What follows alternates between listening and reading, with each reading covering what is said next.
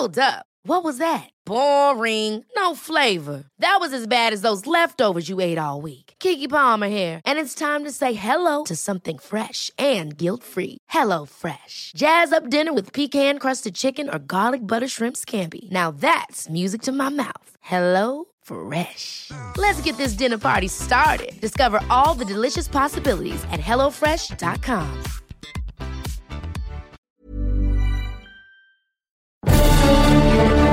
Cada martes por la noche, los expertos se reúnen para debatir, polemizar, desmenuzar a la noticia y a sus protagonistas en un sitio único, diferente y sin censura. Esta es la mesa de análisis, a fuego lento, bajo la conducción de Alfredo González Castro, por El Heraldo Radio. Iniciamos. Muy buenas noches, bienvenidas, bienvenidos, gracias por sintonizarnos en esta emisión de la Mesa de Opinión a Fuego Lento. A nombre del titular de este programa, Alfredo González, le saluda esta noche su servidor Isaías Robles. Pues esta noche tengo el honor de que me acompañe mi compañero y amigo José Luis Sánchez Macías, que nos va a platicar precisamente eh, alguno, uno, el primero de los temas que abordaremos en esta emisión. José Luis, ¿qué tal? Bienvenido, muy buenas noches. Querido Isaías, como siempre, contento y agradecido contigo por la invitación, por esta, por estar este ya prácticamente en una semana estaríamos, estaríamos ya celebrando la Navidad y bueno, es importante este programa por los temas que vamos a tocar. Y uno de ellos, querido Isaías, es el de la cuesta de enero, una de las cuestas probablemente más fuertes y profundas que vayamos a vivir las familias mexicanas, ya que bueno, en el contexto económico que estamos viviendo es probable que sea que sea histórica. Y para ello, Isaías tenemos en la línea telefónica y saludamos con gusto y agradecemos que nos tome la llamada la doctora Eufemia Basilio Morales, profesora e investigadora del Instituto de Investigaciones Económicas de la UNAM. Doctora, ¿cómo está? Muy buenas noches. Bien, muy buenas noches. Muchas gracias por la invitación. Un gusto estar con ustedes esta noche. Al contrario, doctora, muchísimas gracias. Y bueno, ¿por qué se considera que esta cuesta de enero será una de las más difíciles que enfrentemos los mexicanos en los años recientes? Sí, pues bueno, como sabemos, eh, la crisis originada por el COVID-19 ha impactado en toda la economía y realmente ha sido muy difícil. Sabemos que se han perdido empleos, que hay mucha gente que pues como decimos, no tiene trabajo, ha habido disminución de ingresos, ha habido circunstancias adversas, sin, y sin mencionar también las eh, médicas, ¿no? Entonces realmente esta cuesta va a ser muy difícil y habrá que, que tomar previsiones, ¿no? Porque no es por ser eh, pesimista, pero se vienen situaciones difíciles los siguientes meses. Así es. Eh, ¿Cómo definiría la situación de las familias al final de este 2020, luego del cierre de buena parte de las actividades económicas por el COVID-19 a lo largo de los últimos meses? Pues sí, como te decía, realmente ha sido muy complicado desde el inicio del cierre, que bien a bien no sabíamos qué, iba a pasar, estábamos con la incertidumbre de cuánto duraría esto. Eh, entonces, para muchas, sobre todo las medianas y pequeñas empresas, esto ha afectado mucho.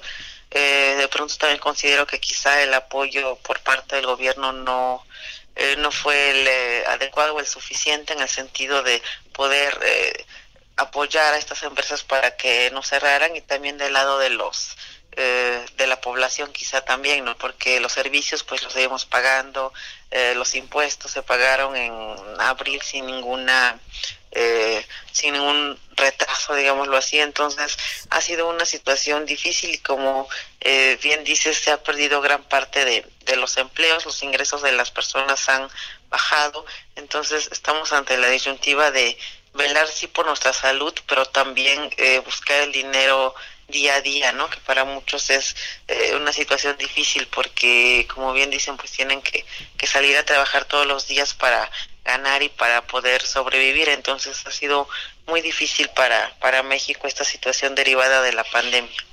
Doctora, según estudios recientes, eh, los ingresos familiares cayeron cerca del 40-50% en este año debido a la pandemia. ¿Qué recomendaciones haría usted a la población y a las familias para el próximo año, pues en miras a estas, a estas caídas importantes de sus ingresos? Sí, pues yo creo que hay que ser eh, muy prudentes, como te reitero, es difícil decirlo, sabemos que hay familias que no están en las mismas condiciones que otras, que a muchos les ha pegado menos que, que a otros y muchos han sido afectados más que otros, pero yo creo que lo eh, esencial es ser prudentes, ¿no? Ser prudentes en cuanto a nuestros ingresos, ser prudentes porque eh, tengamos el ingreso que tengamos, no hay que endeudarnos, por ejemplo. Mm. Sabemos que de pronto pues se vienen fechas navideñas y decimos pues quizá el festejo, eh, los el regalos, regalo. ¿no? Los regalos, etcétera. Ajá. Entonces, pero hay que ser prudentes porque, como eh, te reitero, quizá la cuesta de enero sea más empinada que de costumbre, entonces no endeudarnos y si tenemos deudas, saldarlas, que sabemos que pues muchos eh, eh, tienen deudas por ahí, entonces no, no estamos diciendo no las paguen ya, olvídense de eso, hay que ser responsables y sí pagarlas, pero tratar de no endeudarnos, ¿no? De revisar bien las tasas de, de interés, de algún modo eh, tener la certeza de que podemos pagar lo que pedimos, porque si no se vuelve un círculo vicioso, ¿no? Una bola de nieve. Pedimos a un banco para pagar el otro, o sacamos una tanda o yo no sé.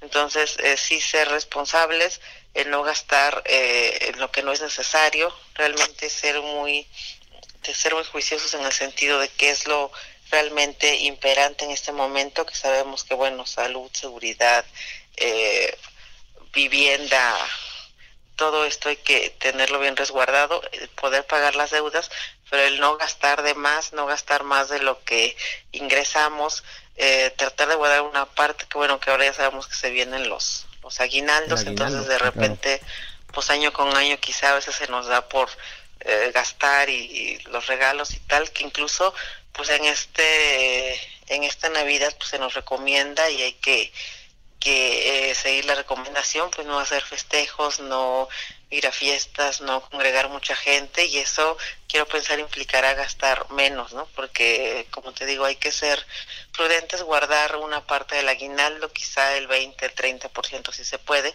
ahorrar incluso cuando no tenemos eh, digo, en esta fecha nos van a dar el, el aguinaldo en estos me en este mes, pero eh, previo a esto cuando pensamos en algún tipo de eh, circunstancia, la que sea, hay que tratar de ahorrar una parte de nuestro ingreso. Que también te digo, es complejo porque sabemos que muchas de las familias mexicanas eh, difícilmente eh, tienen para sobrevivir día a día y es difícil y tienen dos trabajos o tres.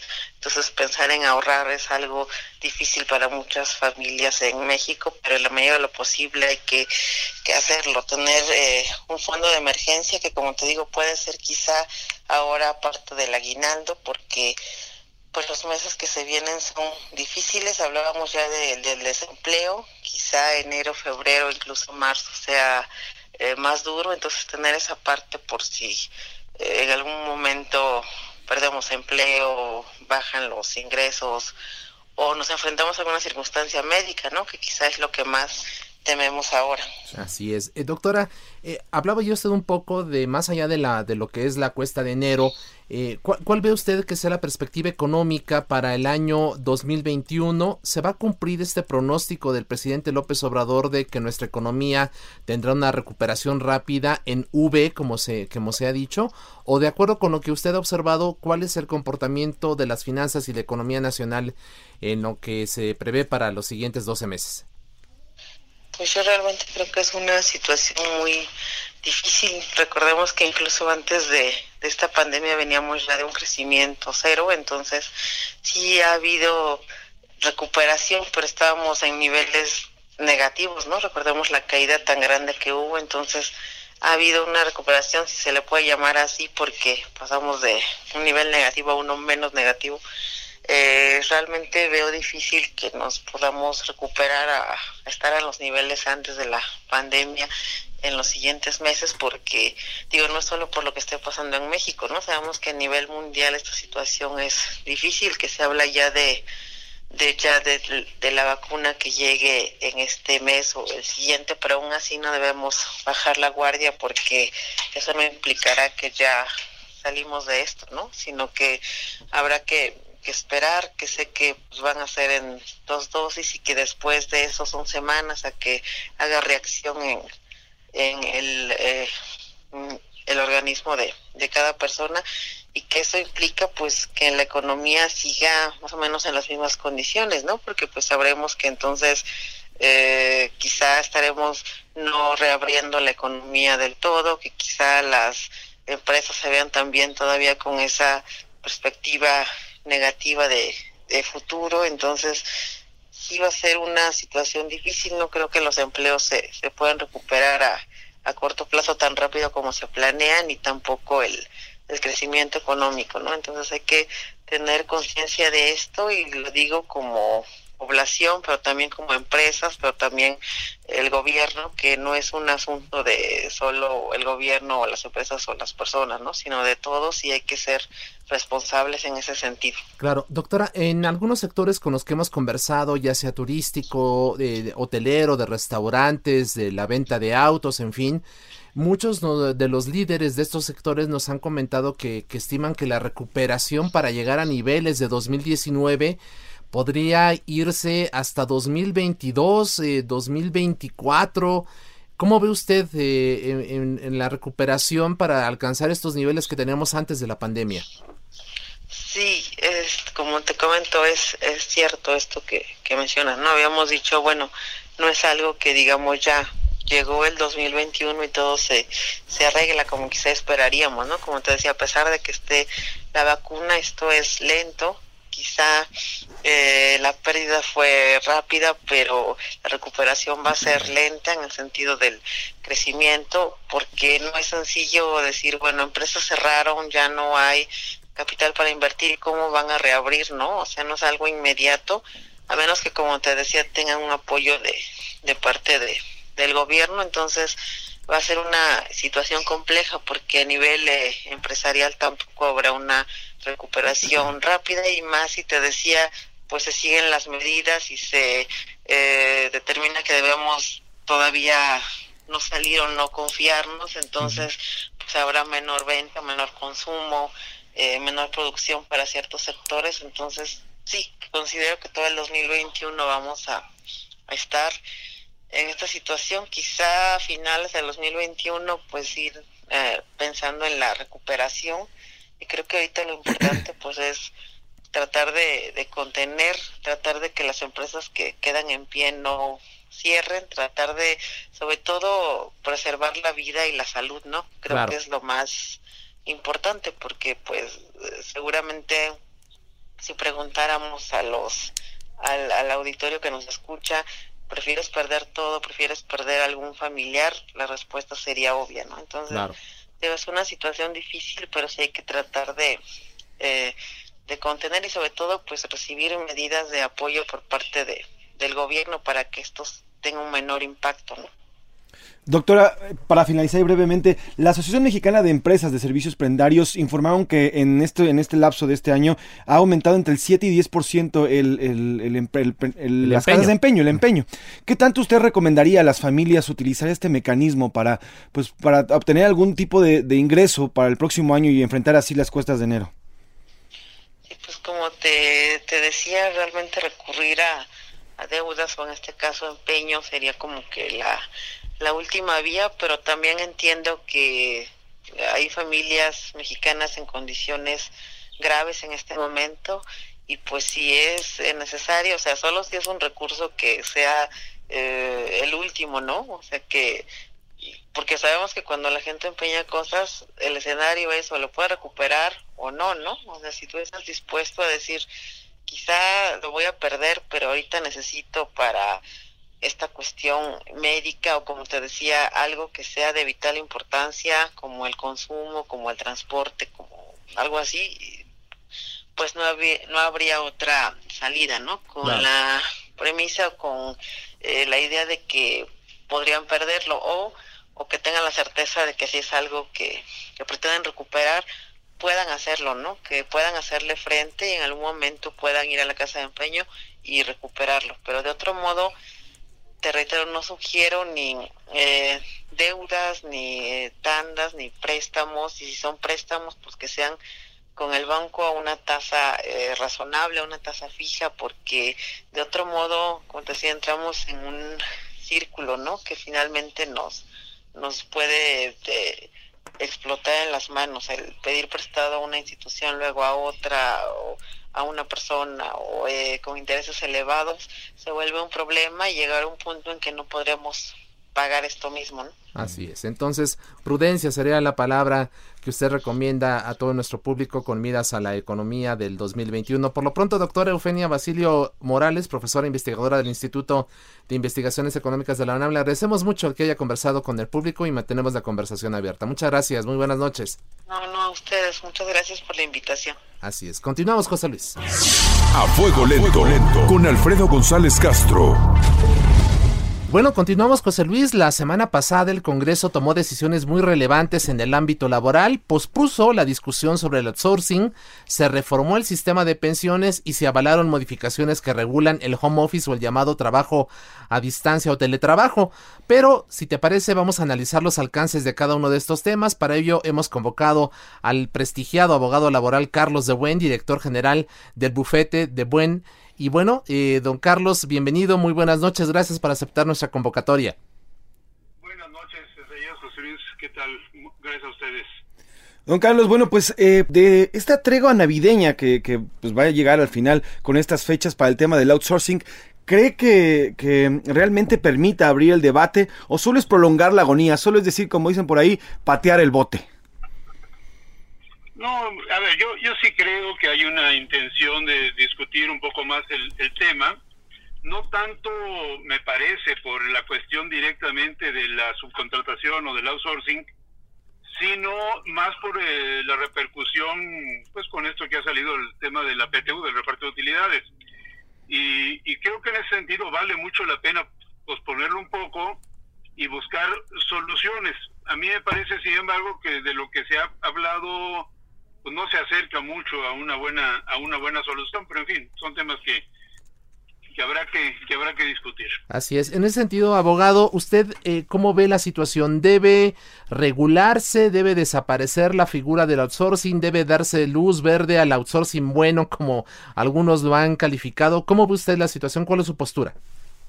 Bueno, sí, efectivamente, hay, hay eh, ámbitos en donde es perfectamente legítimo eh, la subcontratación, yo prefiero utilizar este, este término, que es el que utiliza la ley también, y hay otros ámbitos en donde no se vale, ¿no? Porque realmente lo que se está haciendo es poner a los propios trabajadores en la nómina de otra sociedad, eh, pues para evitar responsabilidades patronales. Entonces, en ese sentido, creo que con una mala técnica política, la iniciativa habla de prohibir la subcontratación, uh y luego dice, no será su contratación cuando se contraten servicios, pues que no tengan que ver con, eh, digamos, la actividad económica preponderante de la empresa o lo que es su objeto social. En realidad lo que está diciendo es, eh, cierta subcontratación está prohibida, cierta subcontratación está, está permitida. Y, y bueno, analizando la, los ámbitos en los cuales está permitida, pues parece bastante razonable, ¿no? Todo aquello que no sea el centro principal del negocio se puede se puede subcontratar. Es decir, si yo tengo una empresa y necesito servicios de vigilancia, de limpieza, eh, de jardinería, de asesoría jurídica, contable, servicios de, de, de, este, de comunicación, de promoción, de publicidad, etcétera, etcétera, etcétera. Uh y yo me dedico, a lo mejor es una empresa que tiene que ver con producción de acero, qué sé yo, pues todo eso lo puedo lo puedo contratar a través de terceras personas. No tendría ninguna limitación en ese en ese sentido. Pero los trabajadores que son el centro de mi de mi actividad, pues esos tienen que ser mis propios trabajadores. A mí me parece perfectamente razonable esta cuestión. Así es. Claro. Abogado, en el tema de las pensiones, este tema que sacó chispas en, la, en, en el Congreso sobre el, el, el, fijar comisiones a las AFORES. El fijar no, un tope. El fijar, un, tope, a las, las comisiones. existen. Eh, bueno, pues eh, se está distorsionando el mercado al fijar el, de facto este control, o sea, un control de precios. Bueno, lo que, a ver, lo que tenemos en primer lugar es que tenemos muy pocas AFORES, ¿no? Es, creo que son nueve las que están actualmente. Ha habido, no estoy muy convencido por qué razón, una disminución en el número de afores cuando aparentemente es un gran negocio. Pero en fin, se han concentrado, hoy son menos de 10, eh, y, pues siempre ha tenido los, eh, digamos, el sistema financiero privado la, la habilidad de ponerse de acuerdo para poner comisiones para esto y para lo otro, y no es una excepción el tema de Afores. Entonces lo que tenemos es eh, un país, eh, con, no sé si es eh, con las comisiones más altas de todo el mundo o de la región, o qué sé yo, pero ciertamente son excesivas, eso no hay ninguna duda. Entonces la pregunta es, bueno, si no es a través de un tope en el que limite el, el, porcentaje de las comisiones o el monto de las comisiones, ¿cómo se podría regular ese, ese mercado? Y la propuesta pues, tampoco parece tan descabellada, es el promedio de las comisiones, si mal no recuerdo, de Chile, de, Estados Unidos y de Colombia, ¿no? Eh, que son tres mercados, curiosamente, a los que recurre mucho nuestro empresariado, ¿no? como mercados ejemplares. Entonces, no es que se esté fijando un tope de antemano, no puedes cobrar más del 1%, no puedes cobrar más del medio por ciento, sino no puedes cobrar más del promedio de estos tres países que tendrían sistemas, creo que sobre todo eh, Colombia y Chile, semejantes al nuestro. Así es. ¿Usted la ve positiva entonces? Yo la veo en principio positivo, pero bueno, es un tema que habría que preguntarles más, la verdad, honestamente, especialistas en materia de competencia. Yo ahí sí lo veo como un ciudadano. Este, sí, así es. Eh, y, y decir, bueno, pues, a mí me han cobrado mucho este, mis afores por de comisión por el poco dinero que he podido ahorrar no parece no parece razonable ni justo porque además es obligatorio. La otra idea que sería más extrema sería no bueno todo eso se va a controlar a través del IMSS o del eh, Banco de Bienestar o alguna cuestión de estas y la iniciativa privada sale totalmente de, del ahorro para el retiro. Eso sí que sería mucho más este delicado no claro y creo que generaría mucho mayores protestas. En lo que se refiere, eh, abogado, al home office, se reformó la ley del trabajo para obligar a las empresas a pagar una parte proporcional, por ejemplo, de la electricidad, del servicio de Internet. Se habló de dotarles a los trabajadores de sillas ergonómicas, de impresoras y otro tipo de insumos. ¿Esto usted lo ve viable? ¿Pueden las empresas cumplir con esta disposición cuando lo que estamos observando es que están en una condición muy precaria por la pandemia? Bueno, algunas sí, otras no, pero a ver, eh, en principio el proporcionar los instrumentos de trabajo es una obligación de la empresa.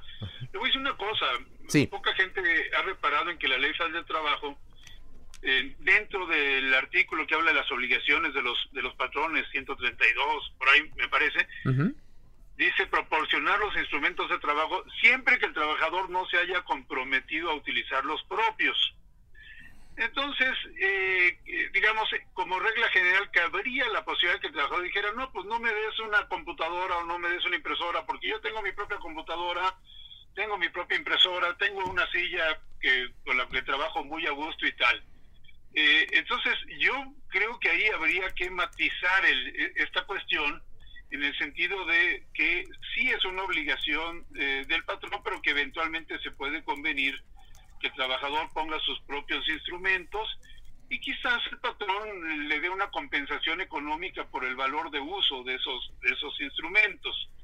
Eh, creo que una fórmula así, o sea, sería una leve modificación a la, a la iniciativa, pero me temo que eso ya no, ya, no es posible. Pasó porque entiendo que ya está por publicarse la, la reforma. El otro problema es eh, a partir de qué momento es eh, trabajo a, distancia y cuando no. Y la ley habla de un 40%, lo cual no siempre es fácil de definir. Claro. En tiempos como el actual, pues eh, la semana antepasada o hace tres o cuatro, estábamos más tranquilos y podíamos eh, tener más confianza en, en asistir a las oficinas. Hoy no, hoy en la medida de lo posible hay que trabajar desde casa y entonces lo que antes a lo mejor era un 20%, ahorita a lo mejor es un 80 o 90 o el 100.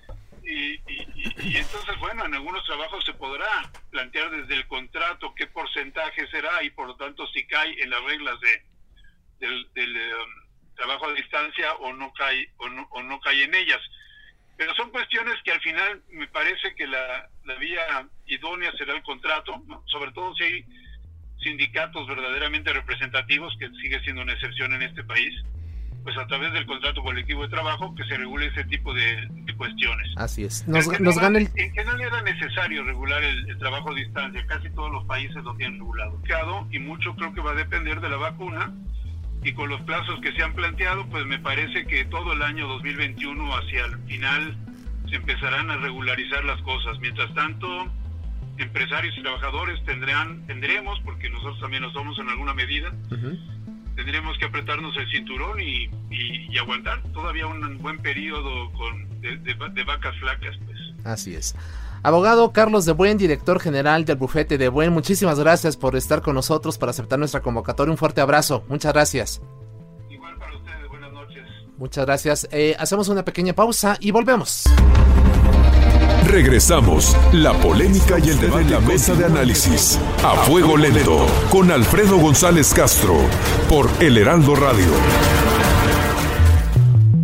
bueno, volvemos a la mesa de opinión a fuego lento. A nombre de nueva cuenta del titular Alfredo González, le saludamos esta noche su servidor Isaías Robles y José Luis Sánchez Macías. Y bueno, el 25 de agosto, en estos mismos micrófonos, tuvimos la oportunidad y el honor de conversar con el doctor Héctor Hernández Bringas, y él es investigador del Centro Regional de Investigaciones Multidisciplinarias de la UNAM. Él coincidía en ese entonces en la estimación de la Universidad de Washington de que México alcanzaría 120 mil muertes por COVID al cierre de este año.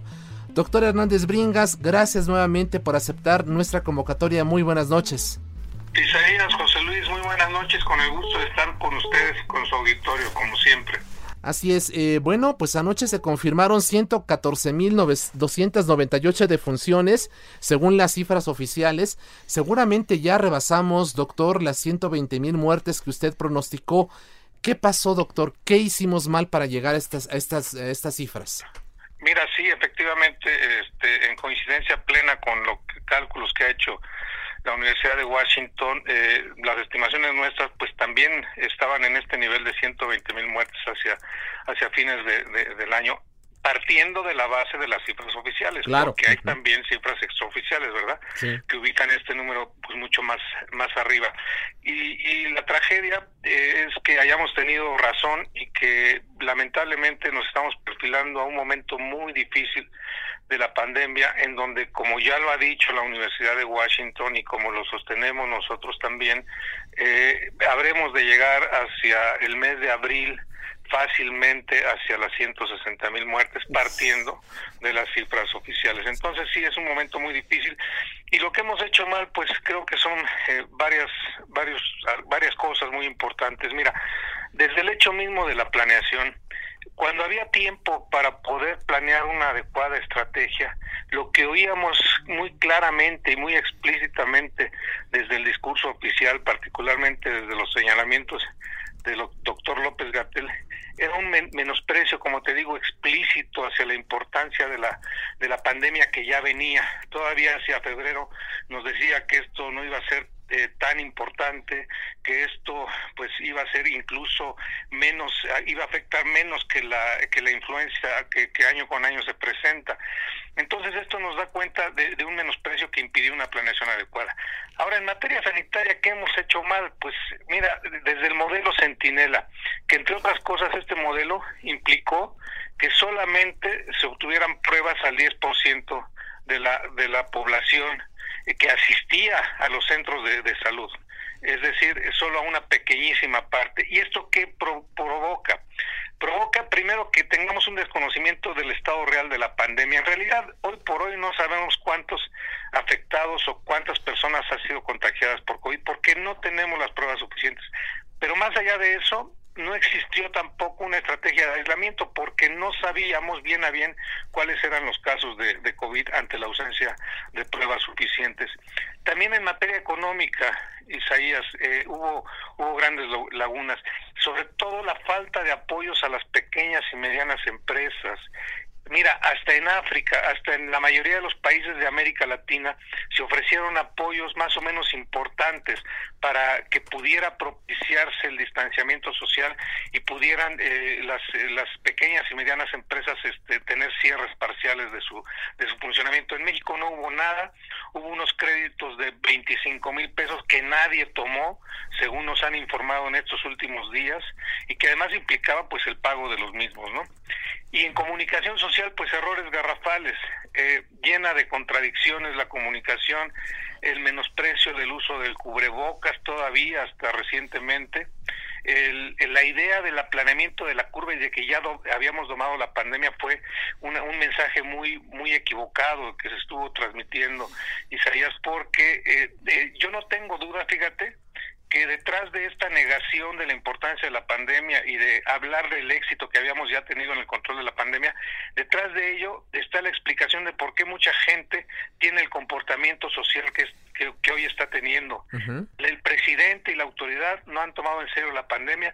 ¿Cómo esperamos que la sociedad la tome la tome en serio. Y hoy estamos viendo lo que estamos viendo, ¿no? Así es. En, en materia de atención hospitalaria, pues mira, eh, realmente se ha insistido mucho en el criterio de las camas, camas que ya no hay en muchas regiones del país, pero además hemos tenido sobre todo cuidados paliativos y no eh, eh, y no cuidados intensivos o personas intubadas y esto ha llevado a un elevado número de muertes, ¿no? Yo te podría mencionar estos aspectos entre aquellos en los que considero hemos cometido errores como país. ¿no? Así es. Eh, nada más para subrayar entonces, doctor, usted estima que para abril de 2021 alcanzaríamos una cifra aproximada de 160 mil muertes.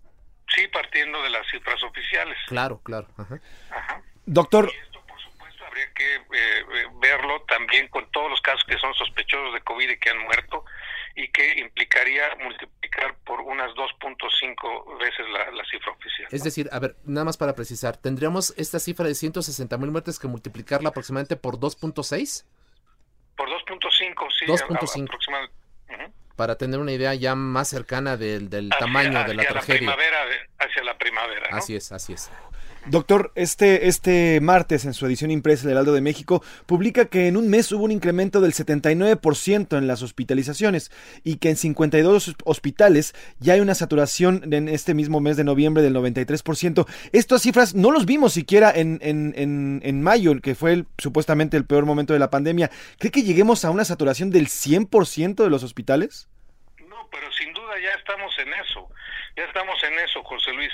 Mira, todavía hacia, ustedes recordarán, hace unas dos o tres semanas el presidente decía que ya las muertes se habían reducido y que ya estábamos en un franco descenso, ¿no? de, la, de, la pandemia. Todavía hace unas pocas semanas estaba insistiendo en esto y hoy lo que estamos viendo, se nos dice en cifras oficiales que ya estamos en un nivel de saturación del 75% en disponibilidad de camas, por ejemplo, en el DF y en el Estado de México, o que las unidades con el ventilador ya están saturadas a un 85%. Estas son las cifras oficiales. Pero la realidad eh, que se vive es que realmente las personas que presentan síntomas de COVID ya no pueden tener acceso, por lo menos en la Ciudad de México y en el Estado de México. Es un asunto imposible lograr tener el acceso a una cama y mucho menos a una cama con ventilador. Entonces, yo parto de la idea de que más allá de la cifra oficial, sin duda estamos ya en un nivel de saturación absoluta en, materia de camas, por lo menos en el centro del país. Así es, saturación absoluta. Así es. Eh, doctor, eh, otro asunto, eh, este asunto de, de, de, pese a los llamados de quedarse en casa, como usted bien lo comenta, y salir solo a lo absolutamente necesario, pues la gente, por este mensaje erróneo del, de la autoridad encargada del control de la pandemia, pues si la gente sigue invadiendo las calles, es necesario ya dejarnos de eufemismos y decretar el color rojo del semáforo epidemiológico en zonas como la Ciudad de México? Sí, mira, esto es una decisión de carácter político, de carácter ético y de carácter moral que debiera tomarse.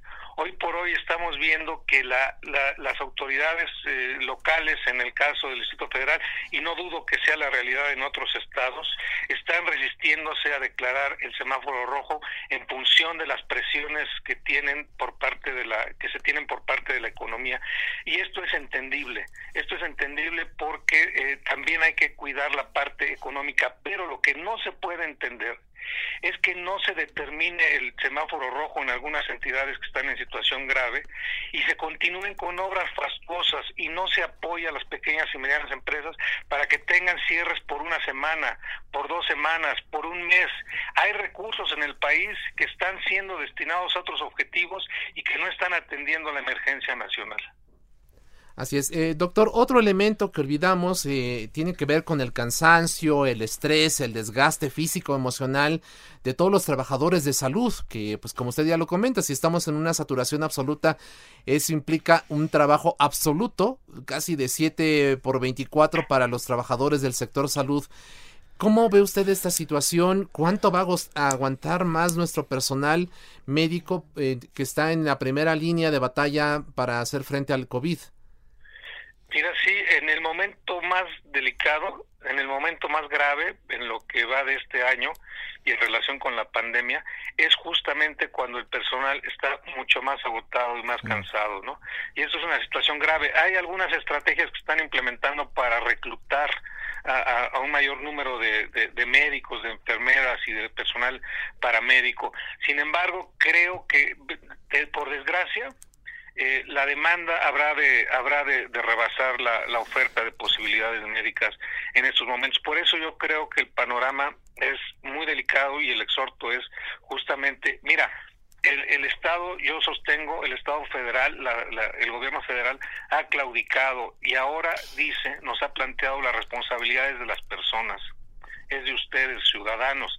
Entonces lo que nos queda es asumir esa responsabilidad porque creo que no hay más. Ahora, eh, la verdad es que justo por esto que estaba usted comentando, pues pareciera que esa es como la estrategia, decir, bueno, pues nosotros invitamos a la gente a que no saliera, ustedes tienen la culpa y se les dijo, por favor, no salgan, pero no se tomaron medidas mucho más estrictas, no se asumió la responsabilidad en el Consejo de Salubridad General para, para decir, pues señores, hay que encerrarnos durante esta temporada, so riesgo de que esto se nos desborde aún mucho más de lo que ya ha ocurrido.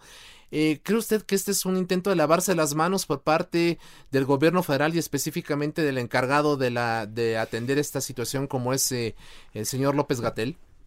Sí, absolutamente. Mira, yo creo que el tema del lavado de manos empezó a verse desde que se implementó la estrategia de los semáforos. Ahí lo que se señaló ustedes estados háganse bolas y ustedes sabrán de decidir este si eh, implementan un semáforo de un color u otro color. Y lo que haría la federación en todo caso sería solamente indicativo. Desde ahí empezó un desprendimiento de parte de la, de la federación respecto del, del tema del, del covid. Yo creo que sí mira las personas tenemos una responsabilidad y es la eh, somos los primeros deberíamos ser los primeros interesados en preservar nuestra salud. Pero también creo que debe haber un liderazgo fuerte como sí está ocurriendo en otros países, Isaías. Un liderazgo fuerte que diga aquí, hasta aquí llegamos y no se puede continuar más exponiendo a la población. Y es una decisión política que se debe de tomar en México, que no se ha tomado sobre pretexto de la economía, cuando vemos, insisto, que recursos en México hay que se están dedicando a otras cosas y que podrían eh, utilizarse para apoyar a los micro y pequeñas empresas. Doctor, la semana pasada ya fue aplicada la vacuna en Reino Unido, ayer lo vimos en Estados Unidos. ¿Es la panacea? ¿Ya con ella, con la vacuna, estaremos salvados? Fíjate que yo lo que creo es que eh, se, se, está haciendo un manejo o una estrategia más de corte publicitario con la con la vacuna, porque la realidad nos dice otra cosa, nos dice otra cosa, José Luis. Lo que nos está diciendo la realidad es que estamos en el peor momento, que cada día va a ser el peor de los días de la de la pandemia, por lo menos durante muchos meses que están por venir y que lo único que tenemos hoy por hoy en México son convenios firmados con distintas empresas para que nos provean vacunas y la realidad hoy, la semana próxima, es que habrá solamente posibilidad de vacunar a 125 mil personas del sector médico. Qué bueno que sea así. Pero imagínense ustedes cuánto habrá de tardar para que todos en este país, 90 millones, 100 millones de personas, seamos vacunados. Yo hacía un cálculo, mira, eh, para poder vacunar a 90 millones de personas, que somos 130, ya casi 130, pero digamos que para poder vacunar a 90 millones de personas tendríamos que estar vacunando al menos a 300 personas por minuto durante los 24 horas del día, todos los días del año próximo. Esta es una meta bastante irreal, no va a ser posible. El, la pandemia va a seguir durante todo el año que entra, parte del 2022, hasta que todos o buena parte de la población seamos vacunados. Así es, eh, muy difícil entonces la situación. Eh, doctor, una última eh, pregunta para cerrar ya la conversación con usted. 2021, pandemia, COVID, ¿cómo caracterizaría usted lo que vamos a vivir en México en esta situación? Pues yo lo que creo es que un poco insistiría en lo que te, había señalado. Vamos a estar viviendo la pandemia durante todo el 2021. Vamos a estar viviendo con mensajes de carácter político en razón de las elecciones. se va a tener que se, estará promoviendo el tema de la vacunación más mediáticamente que, en la realidad. Y ante la, eh, digamos, renuncia del gobierno federal a, a, tener un liderazgo eh, nacional al frente del COVID, de la, de la situación crítica por el COVID, lo que nos queda es realmente cuidarnos a nosotros mismos. Así es. Doctor Héctor Hernández Bringas, investigador del Centro Regional de Investigaciones Multidisciplinarias de nuestra UNAM, la máxima casa de estudios. Le agradecemos mucho, como siempre, su tiempo y su confianza para con este espacio. Le mandamos un fuerte abrazo y, por supuesto, mantenemos abierta la comunicación con usted. Un abrazo para ustedes y saludos a su auditorio. Muchísimas gracias. Gracias. José Luis, continuamos. A fuego lento, lento, con Alfredo González Castro. Isaías, el pasado viernes el Servicio Nacional de Sanidad, Inocuidad y Calidad Agroalimentaria, que depende de la Secretaría de Agricultura, informó que ha analizado 25 muestras sospechosas de COVID-19 en animales. Entre ellos son 16 perros, 7 gatos, una en un tigre de zoológico y otra en un cuyo. De esas muestras, 4 perros dieron positivo al nuevo coronavirus, Isaías. Para hablar del tema, convocamos esta noche a la doctora Mónica Aguilar, médico veterinaria, con diplomados en medicina de pequeñas especies por la UNAM y miembro de, activa de la Sociedad Mexicana de Etología y Bienestar Animal AC. Doctora Mónica, ¿cómo está? Muy buenas noches. Hola, buenas noches, ¿cómo han estado? Bien, muchísimas gracias, doctora. Pues bueno, a ver, platíquenos qué pasa con el COVID en animales. Eh, ¿Tienen los mismos síntomas que los humanos? ¿Pueden incluso morir? A ver, denos detalles de lo que está pasando justamente con esta pandemia en, en los animales. Bueno, pues este, vamos a, iniciar pensando que bueno, el coronavirus es un virus que está en todas las, las especies, no nada más en el humano, y que este, bueno, así como empezó o se cree que empezó saltando este coronavirus que nos está haciendo esta pandemia, saltando de un animal al hombre, pues también se ha tenido ya ahora evidencias que está ha saltado también de el hombre a otras especies animales. Desde el, bueno, el primer reporte que se tiene fue en Hong Kong en febrero eh, de que detectaron que hubo un caso de un perrito que convivía con dueños que estaban todos en la familia enfermos de coronavirus. Y de ahí se ha tenido pues varios reportes en diferentes lugares del mundo de diferentes especies eh, que han tenido estos estos eh, problemas. Se habló de un, perdón. se habló, perdón, doctora, de un pastor alemán allí en Estados Unidos, de un tigre en un zoológico de Nueva York, ¿no? Exactamente. Y de otros animales, hubo también otro puja en Estados Unidos. O sea, sí ha habido varios en diferentes lugares, ha habido en Francia, en todos lugares. ¿Cuál es el común denominador? Que todos han sido animales que eh, los propietarios o los cuidadores están enfermos de COVID. De, de, hecho, en Estados Unidos, hasta en una granja de bisones, este, los bisones, eh, había varios que estaban enfermos de coronavirus y los que estaban cuidando a los bisones también estaban enfermos de coronavirus. Entonces, también experimentalmente se ha visto que se puede transmitir a hurones y a otras, a otras especies. Esto ya es experimental en lo que están buscando más información de la, de la enfermedad, ¿no? Y creo que también hay que tener en cuenta que esto es una enfermedad súper nueva. O sea, tenemos apenas un año conociendo la, la enfermedad y aunque sí tenemos muchísima información gracias a, pues, a la tecnología y a que todo el mundo, pues ahora sí se está pasando información en, en todos lados, pero en sí es muy poco lo que sabemos de, de, la enfermedad. Pero bueno, ¿qué es lo que, lo que a nosotros pues más nos interesa? Es lo que está pasando aquí en, en México, ¿no?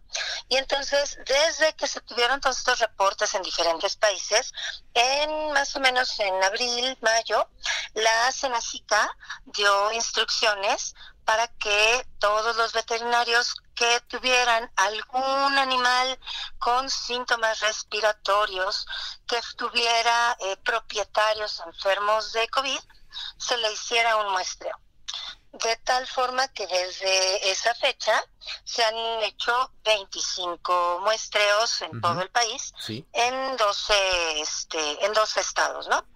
Y bueno, de ahí pues salieron cinco, cinco positivos. Ahora yo creo que lo que la gente está súper asustada es y ahora que mi, mi perro me va a, transmitir también la enfermedad, puede salir o también lo tenemos que tener encerrado en cuarentena y que no se acerque a nadie más. Bueno, pues hasta ahorita de lo que se sabe es que no hay evidencias que digan que un animal, un perro, un gato, un hurón, un este, un tigre, lo que sea, puede transmitir la enfermedad al humano. Porque lo que pasó, sobre todo en Hong Kong, cuando se dio los primeros casos de perros con y gatos enfermos, es que la gente literal empezó que fue una noticia muy, muy sonada, empezó a tirar a los animales por las ventanas. Y pues lógico, pues no, no es eso lo que se tiene que hacer, no se tiene que abandonar a los perritos ni a los gatitos ni nada, este, por el miedo de que pudiera haber un, contagio.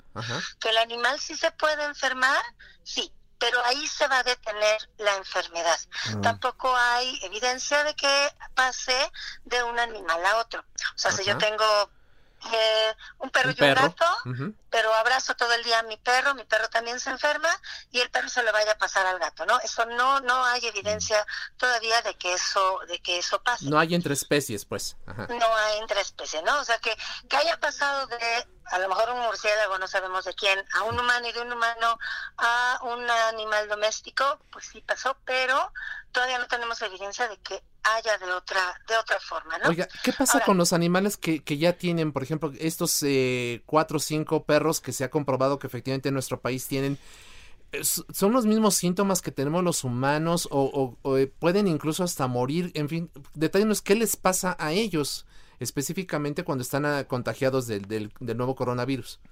Claro, mira, de las enfermedades, los signos que tienen los perritos, los gatos, todos los, animales, se han visto que son leves, que no es así tan fuerte como lo tenemos eh, los humanos.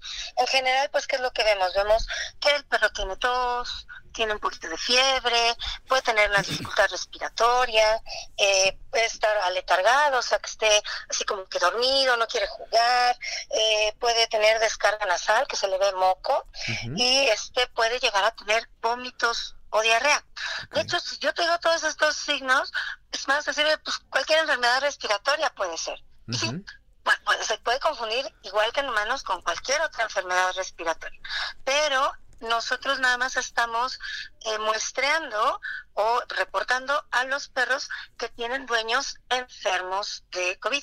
Porque, ¿Y por qué? Porque hay siempre hay un, un, enlace ya muy estrecho entre los perros y los humanos, ¿no? Eh, de hecho, viendo las historias de todos los perritos enfermos, ha sido de que el perro literal casi casi eh, lo trae encargado todo el día. Duerme, ¿no? Incluso en la cama. Duerme con el dueño, el dueño está enfermo, el perro está ahí al lado. O sea, son cosas muy estrechas. Entonces ahí es donde realmente está esa probabilidad de contagio. Enfermedad respiratoria para un perrito. Manténlo aislado, que no le dé el aire, que no estemos todos ahí pegados ahí al lado del perro, porque pues a veces en las enfermedades respiratorias, sobre todo las bacterianas, pues una bacteria a veces también puede caernos a nosotros y enfermarnos también. Entonces siempre mantener, ahora sí que nuestra sana distancia con nuestra mascota, tratarlo bien, con cariño, taparlo, todas cosas, pero manteniendo este la, el aislamiento para que también el animal esté bien. Y si yo tengo un familiar enfermo de coronavirus, también es importante que esta persona esté aislada no nada más de los humanos, sino también de las mascotas. Yo sé que a veces uno dice, ay, estoy enfermo y mi perro sí me quiere, y entonces se acuesta conmigo y, y me apapacha, pero ahorita el momento es de que, ¿sabes qué, perro? Aléjate tú también, porque si no yo te voy a enfermar. Doctora, pues no es justo doctora, para, el pobre, para el pobre perro, ¿no? Doctora, en ese sentido, y nada más rapidísimo para que claro, nosotros podemos contagiar al perro, pero el perro puede contagiarnos a nosotros como seres humanos? No, no, el perro no nos puede, ni el No nos perro, puede ni el gato, contagiar, para que quede claro. ni Ningún animal nos puede con- contagiar a nosotros como seres humanos. O sea, si yo, este, mi perrito está enfermo de coronavirus y yo llego y lo abrazo, no me va a contagiar a mí. Perfecto. Así es. Que quede claro eso. Así es. Doctora Mónica Aguilar, médico veterinaria con diplomado en medicina de pequeñas especies por la UNAM, miembro activa de la Sociedad Mexicana de Etología y Bienestar Animal. AC. Muchísimas gracias por conversar eh, con nosotros y estaremos abiertos en la comunicación con usted para seguir informando a nuestro público. Por lo pronto, muchísimas gracias. Buenas noches. No, gracias a ustedes y que tengan una gran noche. Así es, muchas gracias Buenas a la noches. doctora Mónica Aguilar. Y bueno, pues con esto llegamos, José Luis, al eh, fin de este programa. Agradecemos a todos quienes participaron y nos acompañaron esta noche. Por supuesto, a nombre de Alfredo González, titular de este espacio, lo invitamos para que mañana miércoles a las 10 nos acompañe en la mesa de opinión en coproducción con La Silla Rota. Y también agradecemos a Orlando Oliveros en la producción, Jorge Aguilar en los controles técnicos. Porque si sirve, yo me lo pongo, use el cubrebocas. José Luis, muy gracias, muy buenas noches. Contento y agradecido, Isaías. Gracias. Muy buenas noches a usar el cubrebocas. La polémica por hoy ha terminado. Le esperamos el próximo martes para que junto con los expertos analicemos la noticia y a sus protagonistas en la mesa de análisis a fuego lento, lento por El Heraldo Radio, con la H que sí suena.